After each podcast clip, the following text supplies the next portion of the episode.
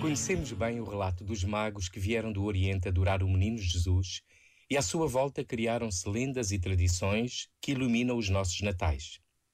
Quantas vezes não nos sentimos já como eles, quando a estrela de um sonho maior e mais belo nos interpela a caminhos não mapeados? Foi preciso coragem e humildade para se porem a caminho, colocarem perguntas, enfrentar obstáculos e procurar a verdade.